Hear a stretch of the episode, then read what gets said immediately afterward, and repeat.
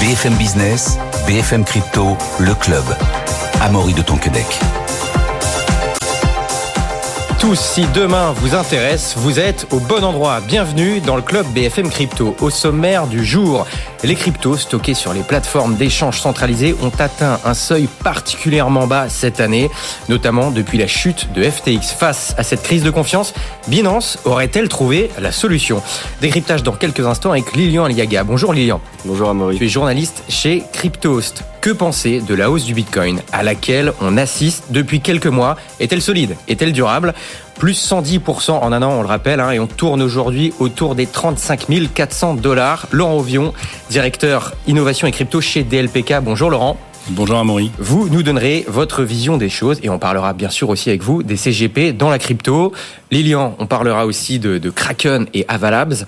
Euh, mais d'abord, Binance, la, la, plus grande plateforme d'échange centralisée euh, de crypto, lance un portefeuille auto-hébergé. Euh, ce serait un pont entre des services centralisés et décentralisés.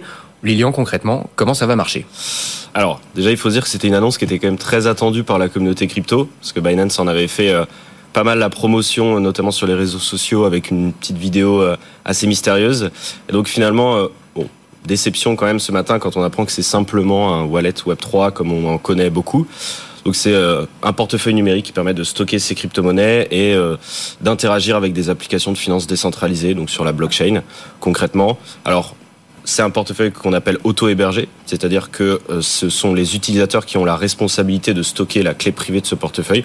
La clé privée, globalement, c'est vraiment la clé qui permet aux utilisateurs d'avoir accès à leurs cryptos, de les bouger. Donc c'est forcément si vous perdez votre clé privée, bah voilà, c'est perdu. Vous avez perdu vos cryptos.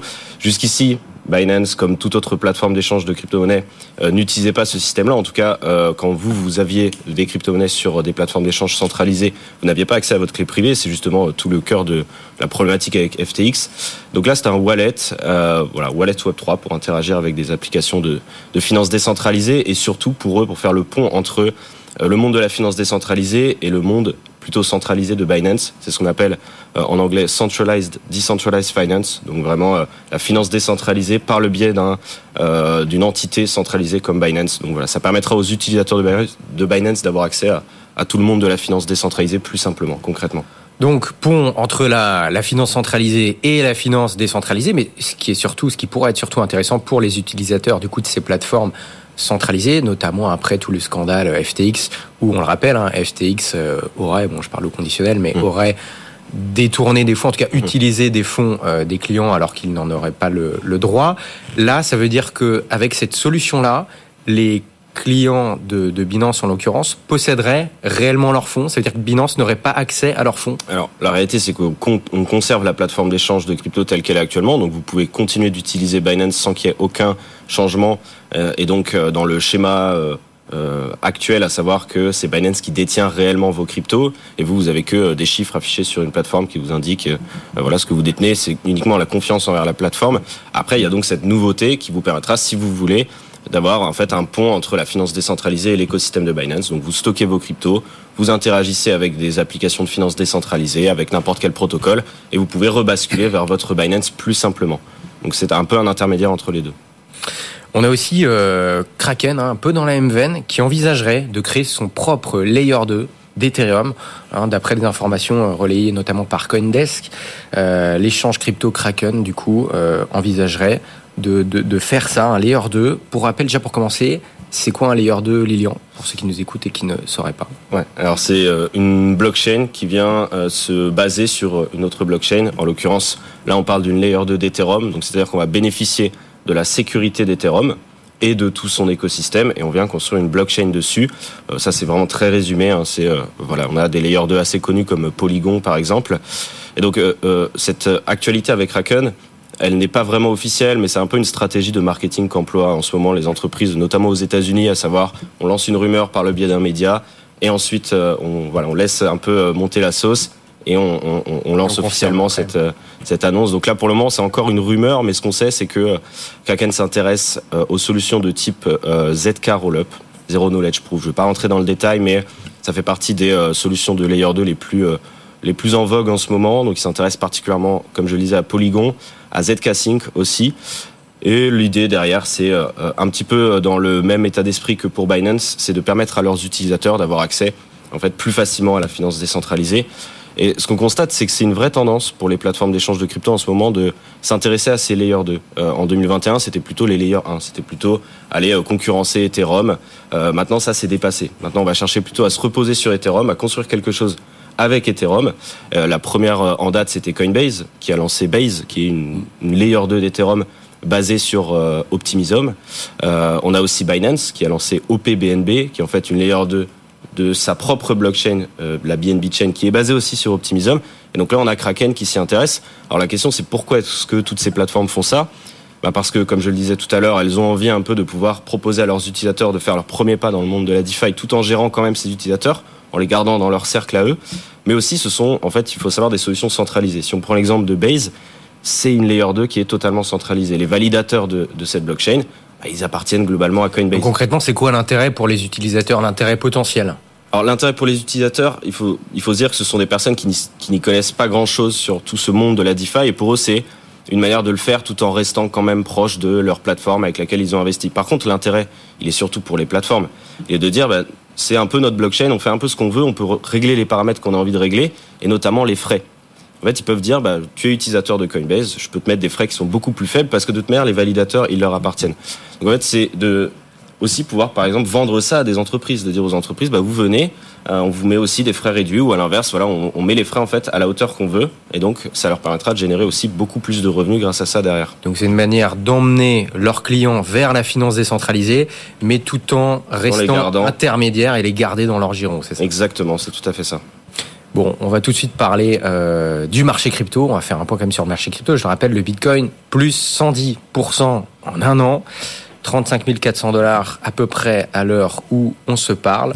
Euh, Laurent, est-ce qu'on peut faire un petit point quand même sur cette hausse? Euh, Qu'est-ce que vous en pensez? Voilà, pas mal de questions. Est-ce qu'elle est solide? Est-ce qu'elle est durable? Est-ce qu'elle est solide Est-ce qu'elle est durable? Alors, en, en, en, introduction, j'ai envie de dire, les, les euh, si on se positionne du point de vue de la gestion de patrimoine et des conseillers en gestion de patrimoine, quand Bitcoin euh, frôlait les 16 000, les 16 000 dollars il y, a, il, y a, il y a pratiquement un an maintenant, euh, tout le monde attendait qu'il aille à 12. Euh, pour se pour se positionner. Quand il est monté à 22, tout le monde attendait qu'il redescende en dessous de 20. Quand il est monté à 25, 26, tout le monde descend, enfin etc etc. Et maintenant qu'il est à 35, tout le monde attend qu'il redescende en dessous de euh, en dessous de 30 000 dollars pour se positionner. Et en attendant, cher Jamy CDP, le Bitcoin a fait plus 110% dans une année où les marchés financiers n'ont pas fait euh, de d'étincelles. Le Nasdaq s'est plutôt très bien comporté, mais avec des écarts de de, euh, de comportement assez assez manifestes au sein des au sein des actions. Ce qui, est intéressant pour nous, euh, c'est d'analyser cette hausse du Bitcoin. Et je vais vraiment me focaliser sur Bitcoin parce que nous considérons que cette hausse est une hausse avec des, fondamentaux classiques et traditionnels qui parlent euh, à nos amis conseillers en gestion de patrimoine, qui nous parlent à nous et qui parlent à la finance traditionnelle. Ça veut dire que je vais mettre de côté, oui, 2024, ce sera, euh, c'est l'année du halving et du bull run. Euh, oui, factuellement, il y aura un halving. Ça, vous leur en parlez pas de ça, de cette non, parce que narrative-là. C'est ce qu'on appelle la prophétie autoréalisatrice, et c'est typiquement le cas d'école du euh, les performances passées préjagent des performances futures. Et en l'occurrence, on sait qu'en finance traditionnelle, non, les performances passées ne présagent pas des performances futures. Et donc peut-être que le halving euh, apportera une partie des réponses, mais on préfère nous s'intéresser à d'autres choses. Et la première chose qui nous intéresse et qui qu'on regarde quand on fait l'analyse des actifs financiers, c'est bah, est-ce qu'il y a une pression acheteuse ou est-ce qu'il y a une pression vendeuse à court, moyen et long terme? Et quand on voit la liste euh, des établissements financiers et pas des moindres, puisqu'on parle quand même de BlackRock aux, États-Unis, euh, la liste d'attente des acteurs euh, qui souhaitent pouvoir proposer des ETF spot, on viendra sur la définition et surtout l'impact que ça aura, on, on, se dit qu'il est quand même en train de se passer quelque chose d'assez important. Pourquoi? Parce que c'est exactement comme si en France, vous aviez une liste d'attente des assureurs qui attendaient de pouvoir proposer du Bitcoin dans un contrat d'assurance vie. Ça veut dire que vous ouvrez une, un, un, potentiel d'achat qui est absolument considérable euh, au niveau des États-Unis, des États-Unis, notamment au niveau des mutual funds, c'est-à-dire tous les tous les tous les fonds de pension euh, retraite des euh, des Américains. Et donc la facilité avec lesquelles l'investisseur le, lambda pourra accéder à Bitcoin notamment, on est bien loin des sujets qu'on vient d'évoquer, des wallets, des clés privées, de, de la self custody, etc., etc., qui qui répondent à d'autres objectifs pour pour certains investisseurs. Mais on se dit que le là, ça va se passer ailleurs, c'est ça. Là, ça va se passer ailleurs. Et surtout, du jour au lendemain, ce sont des dizaines de millions d'investisseurs qui vont se dire, bah ok, moi, j'ai 25 ans, j'ai 30 ans, j'ai 35 ans, j'ai 40 ans. Dans mon plan de retraite, je vais mettre du Bitcoin à un horizon euh, 10, 15, 20, 25 ans. Et donc ça, ça veut dire deux choses. Ça veut dire, un, vous avez une pression acheteuse à un instant T. Alors, nous, on considère que c'est un petit peu le, il y a une anticipation du cours de Bitcoin par rapport à ces annonces. Donc c'est ce qui fait la hausse du mois d'octobre. Après le reste de la hausse de l'année, c'est sur d'autres sur d'autres fondamentaux. Ça c'est le premier. Et ensuite, bah, on considérera que cette hausse, ça va capter une partie des bitcoins. Et quand vous mettez des bitcoins dans cette optique-là, dans une allocation d'investissement, bah, vous allez les acheter et ils vont plus bouger. Et on sait que la notion de rareté chez Bitcoin est quelque chose de très important. Yves en parlait euh, extraordinairement bien lundi dans votre euh, dans votre émission. Euh, et donc ça va ajouter de la rareté, ça va ça va un petit peu diminuer la liquidité de la liquidité de Bitcoin, ce qui est plutôt une bonne chose parce que ça contracte la volatilité. Et donc on va rapprocher Bitcoin des standards des actifs traditionnels. Et donc ça devrait plutôt rassurer les acteurs institutionnels dont font partie les conseillers en gestion de patrimoine. Justement, tiens, les, les actifs traditionnels, on a souvent reproché à Bitcoin d'être trop, collé, trop corrélé au marché euh, financier traditionnel, notamment par exemple au Nasdaq. Qu'en est-il aujourd'hui? Est-ce bah, qu'il y a une décorrélation? Est-ce qu'il y a toujours un lien? Euh, Ici, oui, lequel? Alors, il y a, il y a euh, le lien. Il était, enfin, pour moi, c'était, c'était plutôt des dommages ou des avantages collatéraux. C'est-à-dire que l'année dernière, quand il y a une, une énorme contraction du marché, qu'est-ce qui se passe? Les acteurs, quels qu'ils soient, les investisseurs, se disent oulala. Là là, je sens arriver du risque, je sens arriver de la volatilité. La première chose que je fais, c'est que je me désengage de mes actifs risqués. Les actifs risqués, les actifs numériques évidemment, les valeurs technologiques, donc le Nasdaq. Donc on se dit bon bah c'est marrant, Bitcoin et le Nasdaq normalement sont pas censés se comporter de la même manière, c'est ce qu'on nous explique. Et là ils se cassent la figure en même temps. C'est logique, mais c'est pas une notion de corrélation. Cette année, dans des, dans des contextes qui sont complètement différents.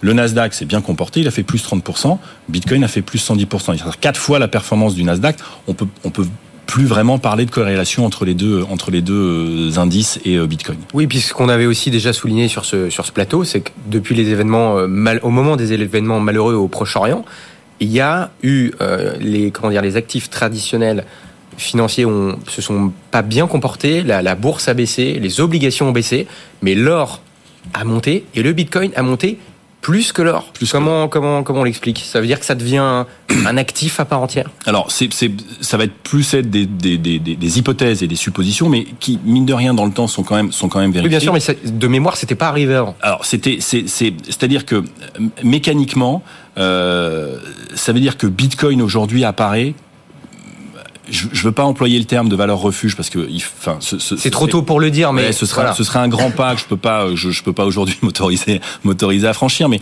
en tout cas, il y a cette idée de se dire que, ok, il, il, euh, les valeurs technologiques vont souffrir d'un événement géopolitique important. L'or et Bitcoin, a priori, un peu moins. En tout cas, c'est ce qui est intégré dans le, le, le, mode de pensée des investisseurs, en tout cas les gros investisseurs. Et donc, Bitcoin fait ce travail un petit peu de, de, de, de justement de décorrélation et de se dire, voilà, ça chauffe un peu. Je vais plutôt aller sur cette sur cet actif-là et sur cette typologie d'actifs-là, l'or et Bitcoin, pour pouvoir protéger mes pour pouvoir protéger mes investissements. Lilian, les gars, une réaction à ça?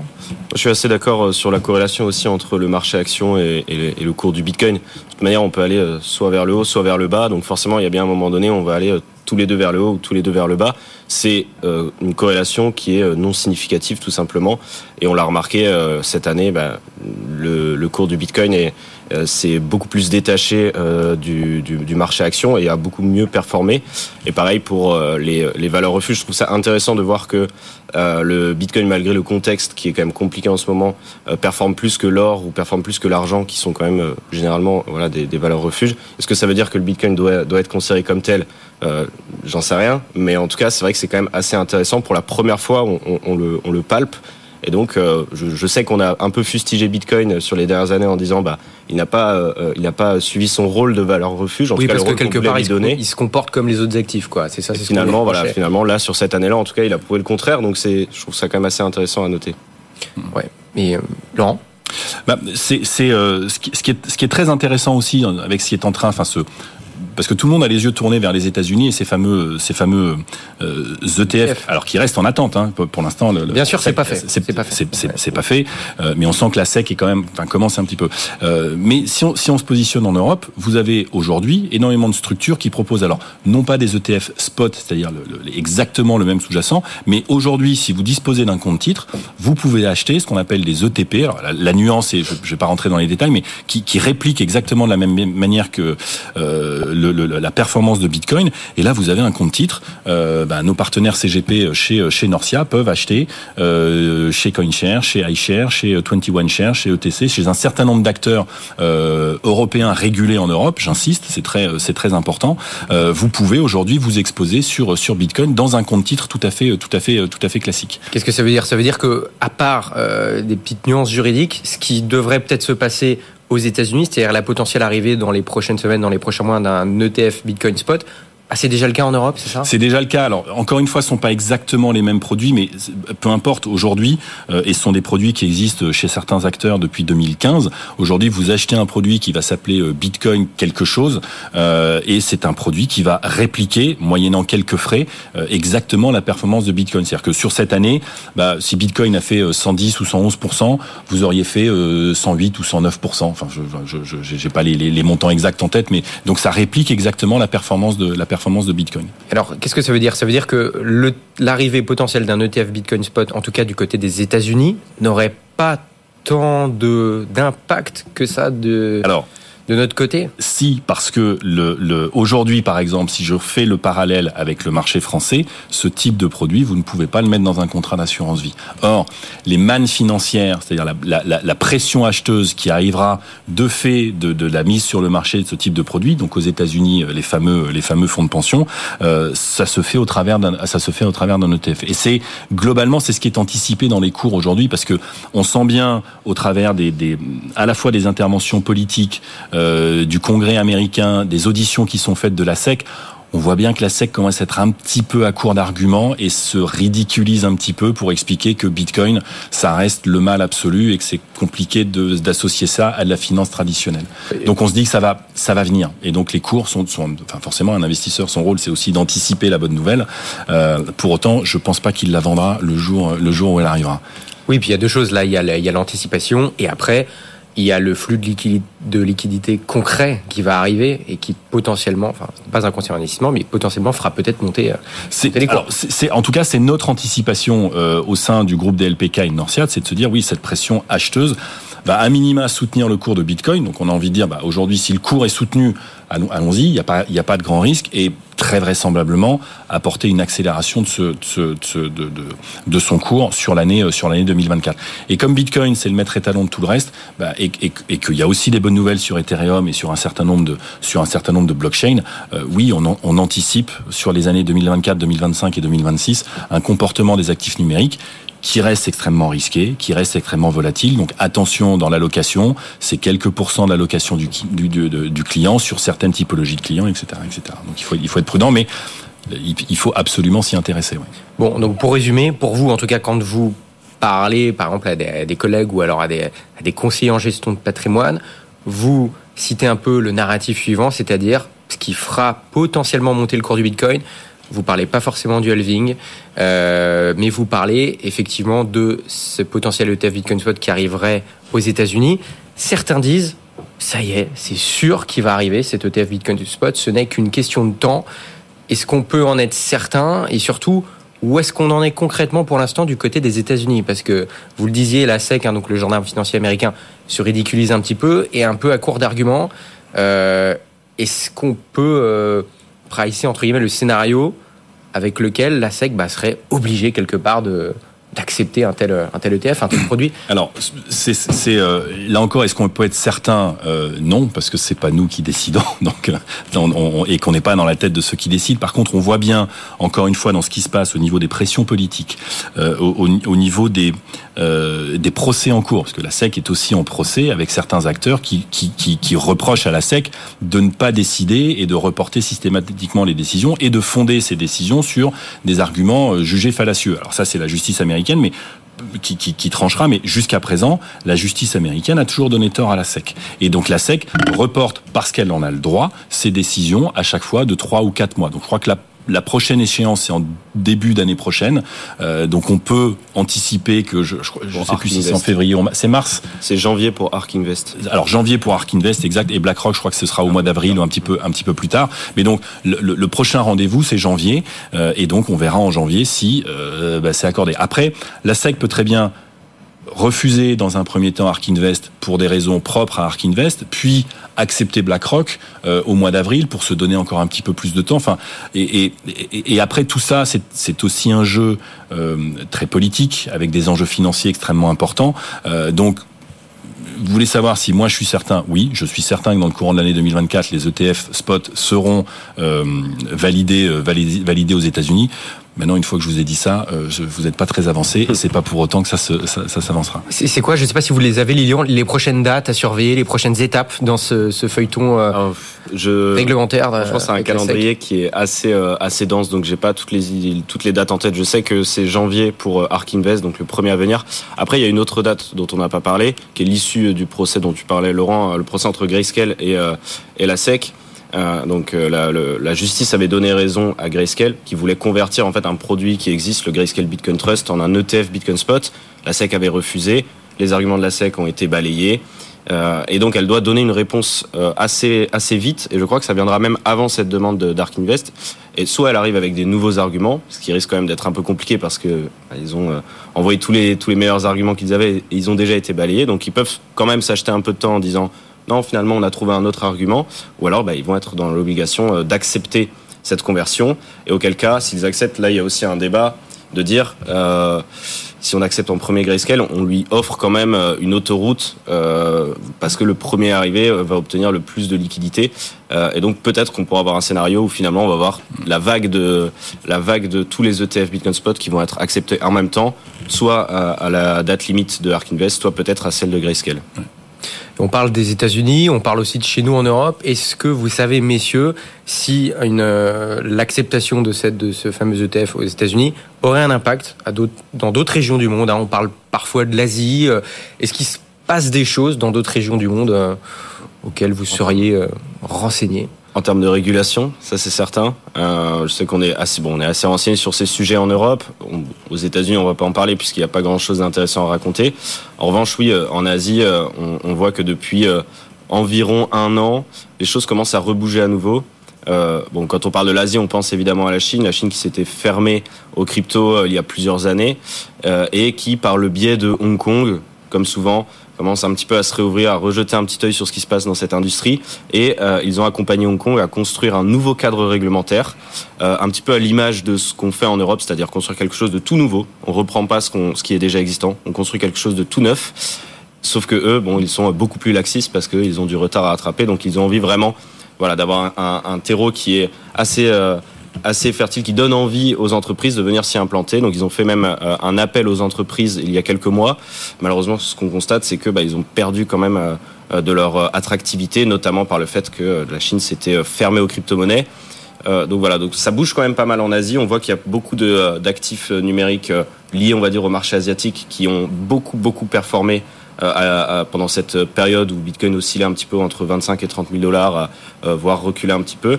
Donc le marché asiatique bouge, mais pour l'instant, on, a du mal à trouver, euh, à savoir en tout cas euh, sur quel actif se positionner et dans quelle direction ça va aller. Laurent, très rapidement, si vous aviez un message à faire passer euh, à vos amis CGP, conseillers en gestion de patrimoine, qu'est-ce que vous leur diriez sur Alors, ce que, marché? ce, que, ce, que, je leur dis depuis un an, mais je, je, je, je prêchais parfois un peu dans le désert et j'étais honnêtement parfois un peu à court d'arguments parce que quand vous prêchez puis vous avez euh, FTX, Terra Luna, etc., etc., qui vont tomber dessus. L'actualité vous a pas aidé.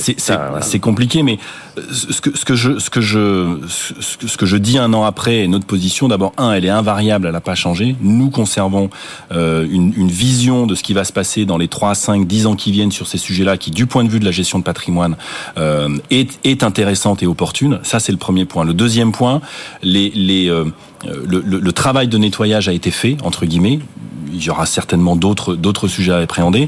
et surtout, surtout, surtout, la réglementation est véritablement en train de se mettre en place auprès des différents acteurs. Euh, SG Forge a été le premier acteur à recevoir l'agrément PSAN, d'autres acteurs suivront, et donc ça, ça, ça permettra aux institutions financières d'échanger de manière beaucoup plus euh, euh égale à égale avec ces, avec ces acteurs-là sur des sujets qui sont extrêmement clairs. Et donc, ce que je conseille à nos partenaires et à l'ensemble des conseillers en gestion de patrimoine, c'est de continuer à se former et s'informer sur le sujet. Vous avez de plus en plus d'acteurs, euh, Conhouse, Meria, euh, euh Alpha, enfin bon, il y en a plein qui, qui, qui, qui, qui forment et qui expliquent euh, ces éléments-là pour ensuite bah, trouver le bon produit, euh, que ce soit en compte titre, que ce soit directement en self-custody, que ce soit autour de mandat de gestion. Donc continuez de vous intéresser et ne passez pas à côté de l'année 2024, ce serait dommage. Informez-vous. Merci beaucoup d'avoir été avec nous. Laurent Ovion, directeur innovation crypto chez DLPK, Lilian Aliaga, journaliste chez Cryptos. Merci d'avoir été avec nous. Merci Amaury. Bonne journée, bonne soirée, à demain. BFM Business, BFM Crypto, le club.